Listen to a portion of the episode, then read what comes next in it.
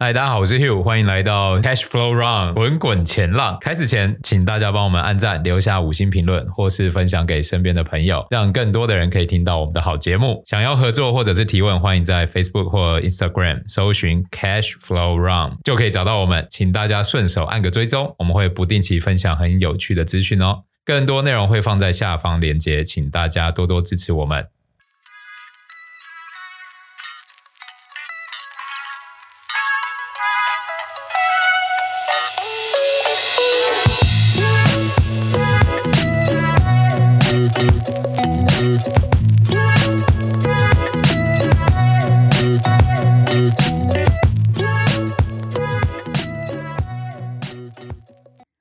是 Abby，欢迎来到 Catch for Run 滚滚前浪，分享全球发生的财经大小事。今天第九集，我们邀请到的是 Dennis。Hi，我是 Dennis。啊，今天又是血流成河了。欸、我们在第一集是不是提过新登堡？对对对，对，世界首富那一集，说他成功趋吉了谁？阿达尼。阿达尼，对，阿达尼从全球首富排行榜好像从第三掉到十名以外嘛。现在大概二十几吧，我记得。哇，那我们要来讲一下这个神一般的机构了吗？没错没错。不过，哎，其实现在说到狙击，就觉得心里凉凉的。为什么？想要菲菲的那个。哦，对，好伤心哦。对，为什么要杀他啊？啊 也是一团迷雾，还是另外一个事情？还是我们下次来聊？对对，为什么被 为什么被枪击？什么都聊，没有没有没有。那个今天要聊聊的是这个新登堡盯上 Block，就是金融支付，以前叫做前身叫 Square 的这家公司。嗯，那虽然这次的这个报告没有上次那么凶，但是内容是蛮精彩的。哎，那他是干嘛的啊？Block？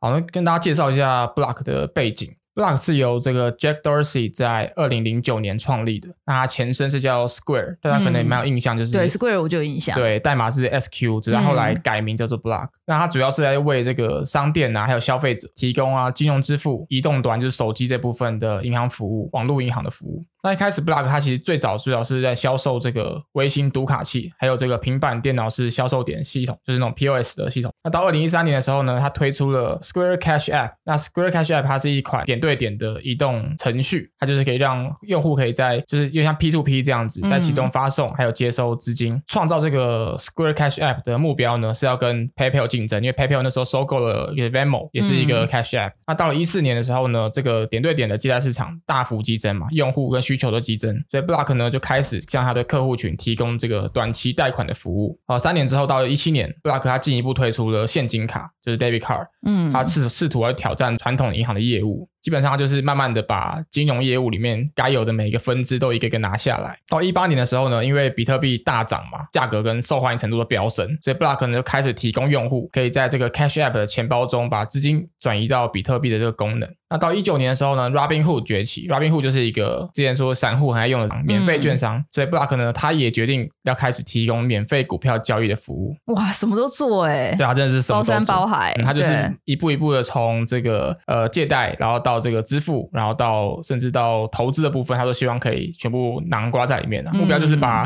你个人需要的所有金融需求，在 Block 这边可以一站式服务，帮你服务完这样子。嗯嗯。那其实讲到这边，大家发现这个 Jack Dorsey 就是创立人，他其实蛮会抓这个市场热度的，所以他公司发展方向是调整的非常快。我刚刚查了这个人，就是 Jack Dorsey，、嗯、对对对，他是 Twitter 的联合创办人哎。哎，对对对，他担任过两任 CEO，就他中间离开过一次。嗯、他第一任是当到二零零八年，然后二零零九年他就创立了 Square 嘛，就是现在的 Block、嗯。那后来呢，是二零一五年又回来兼任 Twitter 的 CEO。只是因为他这个坚韧的这个动作，让投资方有点不满意啊，而加上 Twitter 在呃二零年的那时候成长出现停滞，嗯，所以他在二零二一年的时候呢，又再度离开这个 Twitter。那其实就刚好错过 Musk 收购 Twitter 这个时机点，差点就变成那个 Musk 的员工了。Musk 的员工，说不定说不定会被 Musk 开除也不一定，也可能啊。对对，Twitter 现在大幅缩减人力，对对，然后只剩不到一半的人在 Twitter 里面。嗯嗯，我想起来了啦，他那个 NFT 话题正热的时候。嗯 Jack Dorsey 在 Twitter 上面有一条推文，有被做成 NFT 嘛？嗯，好像卖到两百九十万美金，差不多。对对对，就、嗯、就是他，就是他，就是把他在，因为他是 Twitter 的创办人嘛，对，他就把他在 Twitter，他那时候就在 Twitter 上面第一个推文就是他发的。那大家觉得这个很有纪念价值，然后就把它做成 NFT，、嗯、因为说 NFT 真的是遍地都是 NFT 啊，的到处都是。然后那个时候真的卖到很贵，刚刚说两百九十万嘛，嗯，那两百九十万美元是二零二一年它卖出去的价格、嗯、最好的时候。对，你猜猜看，现在二零二二年、二零二三年，现在价格变多少？可是二零二二大家都经历过很惨的那一段吧？欸、对，所以应该都变贴纸了。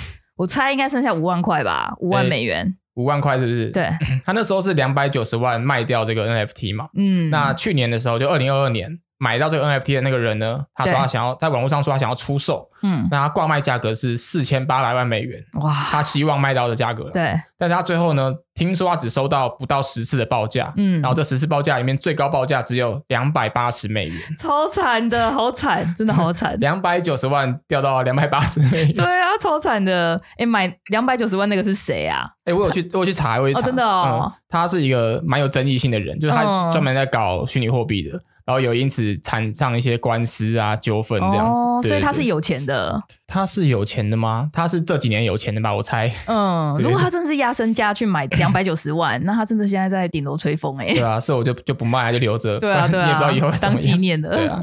好，我们回到 Block 这边，就是到二零二零年之前，那 Block 的这个业务，它都是有商家服务去推动它的公司的盈利能力嘛。就是如果看财报的话，到二零一九年底。它在商家服务，就它跟商家收费的这个毛利润是十三点九亿美元。那消费者就是客户端这边，Cash App 的毛利润其实只有四点五八美元，就是一来一往其实差了三倍。大部分的收入都来自于商家服务，但是这个情况呢，在二零二零年的疫情期间发生了变化，因为很多商家的企业停业嘛，那反而是客户个人户的这个户头是暴增的，因为 Cash App 它有提供一个服务，是可以去接收这个政府的失业救济金，还有政府的纾困方案的，所以变成个人户暴增，然后商家开始做了点减少这样子，然后到了二零二一年八月。Block 又宣布要以这个两百九十亿美元，怎么都是这个数字啊？对啊，两百九十亿美元全股票收购这个澳大利亚的一个金融支付公司，叫做 Afterpay。嗯、那这个交易呢，是在去年一月，就是二零二二年一月完成的。什么是 Afterpay 啊？那它跟信用卡差在哪里？Afterpay 的中文叫做先买后付，那其实听起来跟信用卡很像嘛，就是先买后付。嗯、但是当我们现在提到先买后付，基本上都是在讲这个 Buy Now Pay Later 缩写 BNPL 这个缩写的一个服务，它是一个特定的支付模式。那举例就是你在消费的时候，如果你选择这个 BNPL，就是 Buy Now Pay Later 的服务。你可以分成多期去零利率付款，比如说你分四期，那一开始只需要付四分之一的金额，然后之后三期还款，那你就是零利率。嗯，那 BNPL 业者呢，他只会在你没有按时付款的时候跟你收取滞纳金，如果你还是付不出钱，那他就会去停止你账户的使用权限，透过这样的方式去呃减少他的这个破险的状况，这样。可是这听起来超容易坏账的吧？哎，对，对啊，业者这样活得下去吗？其实它就是建建立在一个信用的信任上面的一个制度。嗯、那其实 BNPL 业者他不只是会跟个人消费者收费，他每笔消费都会跟商家收费，收大约四个 percent，所以这个比例算起来，其实他跟商家收费是收蛮多的。对，他们其实主要收入来源是这一笔商家的收费的费用。那他其实强调就是说，呃，个人端的负担会减少很多，然后再来就是它可以鼓励消费，所以它的平台上面也可以达到这个广告宣传的效果。就如果你是有这个服务的人，那在这个网页上面呢，它就可以很容易的去做连接，对于商家来说是可以增加消费的一个行销模式。嗯，那这个模式其实是近几年才开始盛行的，它是从澳洲开始发迹，就是这个 Afterpay 这家公司的所在地开始发迹的。那其实最有名的这个 Buy Now Pay Later 就是这家被收购的 Afterpay。那其实后来这个支付行业都陆续推出类似的服务，因为发现这个真的是有利可图。嗯，像 Visa、Mastercard 还有这个 PayPal 其实都有这个 BNPL 这个服务。那如果根据 Block 公司的数据，到二零一九年底，Cash App 就是有大概两千四百万的月活跃用户。但是像我们刚刚讲到二零二零年这个月活跃用户暴增嘛，暴增到了三千六百万。嗯，然后到了今年，到了最新的财报显示，已经到了五千一百万。哇，就是在疫情期间之后。这个个人账户大幅的飙升，那这用户数爆炸增长，就是带来了更高的毛利嘛。到了二零二零年底，Cash App 的毛利达到十二亿美元。我们刚刚讲到之前，在前两年它只有三点多亿美元，它光是二零二零年的年增长就超过了一点七倍，也接近了它的商户服务毛利十五亿美元。简单的说，就是 Block 公司在二零二零年之后，它的个人户的呃用户以及毛利都大幅飙升，然后反而是商户服务的这个毛利跟成长率都属于比较平淡的状况。它代表就是说，看好 Block 的这些投资人，就你去投资 Block 股票的人，他其实是在间接压住这个 Cash App 可以不断增长，它的用户数、个人用户数可以不断增长，然后会为公司创造更好的利润，你才会去买 Block 的股票嘛？对。那其实包含这个瑞士信贷啊、美国银行这些多家机构的报告，都是强调说 Cash App 的业务的表现是 Block 股票最重要的驱动因素。可是这样听起来一切都还不错哎，就是人数都变多啊，然后毛利又又飙增，对啊，没错没错，就是它的这个主要驱动引擎是好像还不错的。但其实新登堡这次的报告呢，它恰好就认为问题是出在 Cash App 上面。可是他的好评很多哎，Cash App，Cash App 吗？对啊，这是有点意外。对，之前就有听过。我们就要聊一下新登堡的报告内容，为什么他会认为说 Cash App 会出问题？那新登堡报告内容就指出说，问题的核心其实是 Block Cash App 的接受的服务人群是一群不被银行接受的族群。嗯。因为呃，Cash App 它当初是主打说，哎、欸，所有人都可以来用，尤其是你在银行端得不到应有服务的人，你更应该来用这个没零成本啊、低摩擦的一个 App 去帮你做理财规划啊，或者帮你做你的金融支付的服务这样子。那这样的人群其实有一部分其实是偏向于，第一个是可能收入比较不稳定，嗯，再来是有些可能是偏向于有他犯罪记录的人，他可能就不被银行所接受。Block 的这个公司，他在审核账户的合规方式的时候，很容易让这些有不良的记录的人，他可以去很轻松的创建大量的账户，因为他的流动性很高嘛，所以他只要诈骗完之后，资金被提走，你是无法去追溯到这笔资金的去向的。那使用客群上面，因为客群上面有些是没有银行账户，那或者是银行服务不充足的人，所以他们这些人其实是没有什么信用评分的机制的。嗯，你就导致于说，Block 的制度很容易变成犯罪的温床，这个是新登堡的报告里面特别强调的。那它里面就有一个举一个例子，就是他做一个影片的会诊。之前这个 Jack Dorsey 他在他的呃 Twitter 上面讲，就是说 Cash App 现在真的超火的，因为你看很多嘻哈歌手都会在歌曲里面提到 Cash App。嗯，然后呢，新登堡就在他的报告里面把大量的这些嘻哈歌手聊到 Cash App 的影片剪辑成一个集锦，这个集锦里面就是所有的嘻哈歌手提到 Cash App 的时候，通常都是在讲负面的。对，他真的，他真的整理了一个影片，那个影片真的蛮有趣的，就 是歌手拿着枪啊，然后说什么我买凶杀人啊，透过 Cash App 啊，都是坏的，都是坏的。他就然后今天朋友说，你居然拿这个东西来当做。你的成长率的宣传真的是蛮蛮、嗯、让人傻眼的。对啊，然后特别整理一个影片会诊，那其实间接反映出来就是说，的确用 Cash App 的这个族群，它用途啊，还有它的呃使用的真人的真实身份，其实不是大家想的那么的健全、那么健康的，导致的就是说，它成长性跟它收入里面是有些疑问的。那之所以会造成这个状况，是因为呃，那个 Cash App 里面你要申请账号，你只需要呃电子信箱跟你的手机号码，而且重点是还可以允许你去改你的名字。他说他在里面找到五十个名为川普的账号，哇，然后也找到了大量的有叫 Elon Musk 的账号，就基本上就是充斥了大量的假对大量的假账号，而且假账号都是可以直接收现金的，但是他是直接在 App 上面找得到的，那其实风险就很高。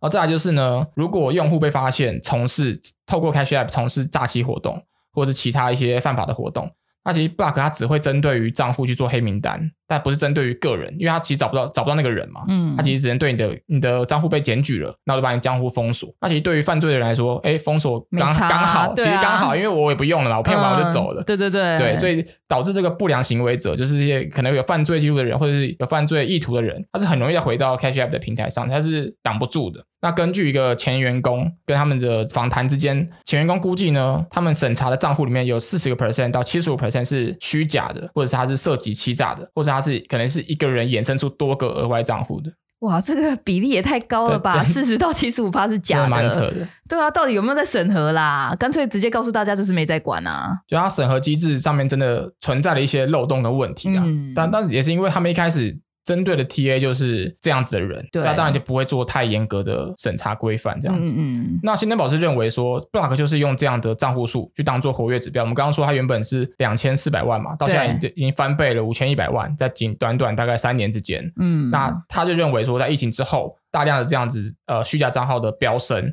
然后让 Block 用这样的。东西当做指标去说服投资人来买他们的股票，去营造一个高成长性的假象，然后混淆投资人的观点，这样子。嗯，这是呃，这是新登堡之所以做空 Block 的一个最主要的理由。对啊，难怪人数增加的这么快。难怪人数增加那么快。嗯，另外就兴登堡他去调查说，因为我刚刚讲的 COVID 爆发之后嘛，政府发布这个救济金，然后就出现了大量这个救济金诈骗的可疑案例，然后其实地方政府蛮多，地方政府是有跟 Block 申请追查，就是可能被诈骗的金额，那金额其实都蛮高的，大概都有上亿美元。嗯，这都这些都是有这个法院的一些文件做佐证的，虽然还没有定调，但是呢，已经确实让 Block 在。疫情期间财报上面的数字是非常非常的好的。大家如果回去看股价的变化，在一九年到二零年，那 Block 在那一段时间股价是飙升六倍以上的。就它它的啊漂亮的财报让大家吸引大家去去买它的股票这样子。那现在其实回头看的话，Block 的股价已经距离二零二一年的高点剩下呃三十个 percent，但他们估值比率其实还是很高。嗯，就是他们如果你看企业价值去除以它的税前息前的利润，这个倍数是六十倍。就我们把这个企业价值跟它可以赚的钱。对，去做一个呃相处的话，大概是六十倍。六十倍意思就是说，呃，这家公司如果你现在买的话，它的获利能力要花六十年可以才可以赚回你的股本这样子。哇，那真的是比率很高欸，很高。如果我们看竞争对手的 PayPal，啊，这个数字大概只有十六点六，那其实属于正常的范围。对。那如果看远期的这个 PE 的话，它大概是四十倍，Block 是四十倍，那 PayPal 大概只有十五倍，也是大概差了三倍以上。那如果我们是把股价去除以这个有形账面价值、有形资产的价值的话，那 Block 大概是十三倍，那其他竞争对手呢，都大概在一点六到两倍之间，啊，比较接近的就是 PayPal，PayPal 就是大概九倍多一点而已，就基本上还是跟它差非常非常多。简单的说，就是从各个估值的指数来看，指标来看。Block 的估值真的是偏高了一些，就算我们忽略这个用户成长的虚假性啊，或者是它的呃营收来源稳不稳定啊，它的估值都还是偏高的。那其实不只是估值偏高啊，新登堡也提到说，未来这个支付解决方案的竞争是越来越激烈的嘛。比方说，呃，有大量用户的这个 Apple，Apple Pay 的这个活跃用使用率已经从二零一七年二十个 percent 增长到二零二二年的七十个 percent 以上，就代表说未来这个产业竞争是越来越激烈的。那 Block 的未来其实只只会更艰困一。那如果在 Block 它在二月的这个财报上面，财报发布会上面，它公司指引就有提到说，未来它会提入投入更多的支出到他们的 App 上面，以提高这个用户增长。所以呢，它无法提高盈利能力。简单的说，这个指引就是告诉大家说，接下来大家要要有这个预期，说我不会赚钱。那当时这个指引其实是符合华尔街分析师的预期，所以并没有对股价造成太大的影响。嗯、但其实侧面反映出 Block 自己也承认说，他今年。获利能力不太高，对，那最后就是综合这个以上种种原因啊，不管是成长性来源的这个疑虑，再来是你的估值本来就比别人高很多，然后再来是你自己也说，你今年或者未来短期内很难再赚到更多的钱，嗯、因为你必须要去花更多钱去维护你的客户、你的用户增长。那新宝就认为说，综合这几点，那 Block 其实远没有他们自己说的那么好，他们其实有很股价上有很大的修正空间，所以最后他就说，哎，我有 Block 的空头部位，这才是重点吧，关键的一句，我帮他翻译一下，那叫做宣告死刑。对，他其实最后就是来个重炮啊，对啊，其实他们最后都会讲这一句话，嗯、就他们针对的对象，他说，哎，我持有你的空头部位。对，嗯、我看那一天 Block 大跌十五趴，对不对？十五趴吗？十四点多对，十五趴。对，新登堡真的赚翻了吧？对，他一发布，他是盘前发布。的啦，盘前发布，然后就立刻重挫。他我大概在台湾时间下午的时候有收到一个预告信，对，然后他就是简单的说就是康明顺这样子，那时候就超兴奋，因为要去订阅，你要去去，大家可以去他的那个网页，然后直接输入你的信箱，他就会把他们只要发布研究报告，就会寄到你的信箱，哇，然后他也会发一个预告信，然后就预告，然后再发完整内容给你。基本上，或者是如果你不想要收 email，也可以直接去网站看看到完整的报告。对，基本上是我们刚刚整理的内容了。那你看到那个预告信的时候？我看到那个预告信真的是超兴奋，因为之前讲过阿达尼那段那个那个事件嘛，嗯，然后就特别去看新登堡他们做过的事情，然后他们真是蛮厉害的，因为过去他们只要宣宣告了这个空头的报告，股价大概都跌大概十五到二十个 percent，嗯，就基本上一定会跌。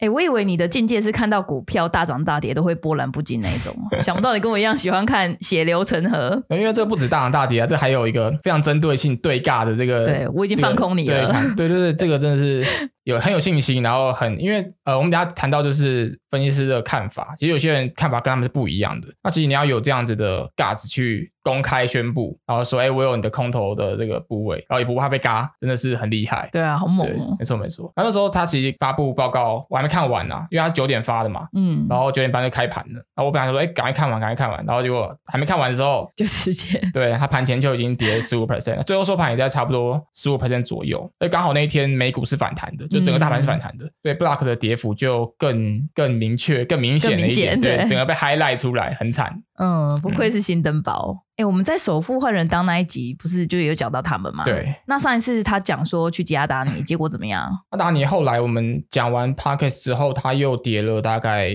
两周吧，又跌了两周。嗯然后如果回去看三月的话，有稍微回稳一点。那年初至今的跌幅大概是五十个 percent，就是腰斩这样。哇，那也是蛮惨的。但老实说，就算阿达尼资产缩水到百分之一好了，他还是比平常人有钱太多啦。真的。对啊，花都花不完。哦，刚看他财富大概是比全盛时期，他因为他曾经排过第第三嘛，对对对，排过第三。他现在的财富比全盛时期大概少了三分之二，嗯，但是他现在还是排在这个富豪榜排名的第二十四名，哇，啊、那还是很前面啊。对，其实就是有钱到个地步，就是下不来啊。对啊，对啊，对，你很难真的直接被打败这样子。嗯嗯。那我们这集说到金融支付，在第六集好想成为投资大师那一集，嗯，你有特别把金融支付拉出来讲吗？嗯，那时候我还想说，为什么不聊科技股？哎、欸，对啊，大家如果有兴趣可以回听一下那个。其实这次主角就是新登堡啊，然后布拉克啊，我们刚好过去这两个月的 Podcast 都有聊到。嗯，那在投资大师那一集，我有特别提到说，这个金融支付行业。在去年第四季的十三 F 报告里面是相对悲观的，就是投资机构普遍是卖出呃金融支付行业的类股，那这是我们观察到大家可能容易忽略，因为大家可能喜欢看的是巨头科技巨头的的买卖，关注重点可能在 TSM 被巴菲特卖出，但其实金融支付这大家可以多关注的。Block 在去年第四季被出售，嗯，那其实第四季之前有四家是持有 Block 的大型基金，那有一家是在第四季的时候完全把它出清，一百趴出清，然后两家是减码一半，然后有一家是减码十五个 percent，这在我们的这个十三 F 报告里面有提到，嗯，当时我们讲的其实相对保守，不过因为里面有提到一份那个美联储的信贷数据，我觉得我是蛮喜欢那个数据，它的衍生出来的逻辑的，所以大家有空的时候记得要回去听一下那一集。哎，那华尔街的分析师们是怎么说的？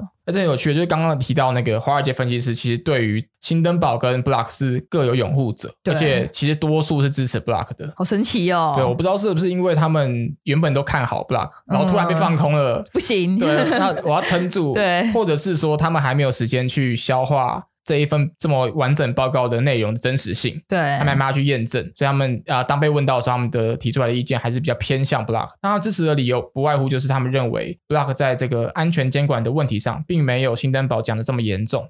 就是呃，有分析师在他支持 Block，他是认为说这个呃，他对于 Block 管理或者披露这个 Cash App 的业务的方式是充满信心的。然后他认为说，呃，所有的 P2P 支付工具都会有一些欺诈的案例在里面。对，但是他认为它是少数。然后 Cash App 呢，其实是不太可能出现系统性的欺诈的。他的意思就是说，一定会有个案在 P2P 的系统里面去骗人，但是这跟 Cash App 的成长是无关的。然后再来就是他有特别提到说。Cash App 大部分的毛利是由这个现金卡产生。那现金卡呢，就是 Debit Card，其实是需要合法的银行账户的。那虽然所有人都可以申请 Cash App 账户，但是银行卡就必须要进行身份验证。所以说呢，他认为这个不太可能，Cash App 的这个欺诈的比例是没有那么，没有没有讲那么高的。嗯、对，那其实哎，这个观点就完全是跟新登宝是相反的。对啊，对啊，对，因为他们关键点就在于他认为，呃，大部分的活动来自于欺诈的部分。对，对。那另外更更支持的人啊，更积极的人，他是 K Bank 的分析师 Josh Beck，他认为呢，新登堡的这份空头报告是完全没有任何价值的，他会把它看作是一个菜鸟的局外人、产业局外人来观察。他认为说，新登堡其实不熟悉金融科技业的标准运作方式，还有原则，或者是它的监管结构。哇，基本上就是杠上嘞。对啊，他是不是买很多？他是买 对，他买很多。我刚去查了一下他的。就是他给出，因为我们如果查 Bloomberg 的话，可以看到分析师给出的呃时间点，对，还有他的如果我从那个时间点买进，比方说我给买进，对，然后从这个时间点开记录，然后到现在的浮动盈亏大概是多少？对，啊，蛮蛮惨的，这个人，这个人蛮惨的，好惨，真的好惨，这个人这个人蛮惨的，尤其是经过昨诶经过上礼拜之后更惨了一点，嗯，呃，刚刚讲到这个 Bloomberg 的数据，在这个报告发布前后。只有一位分析师调降了 Block 的股票评级，他从买进调降至中性。整体而言，就是认为可以买进的比率还是高于七十个 percent。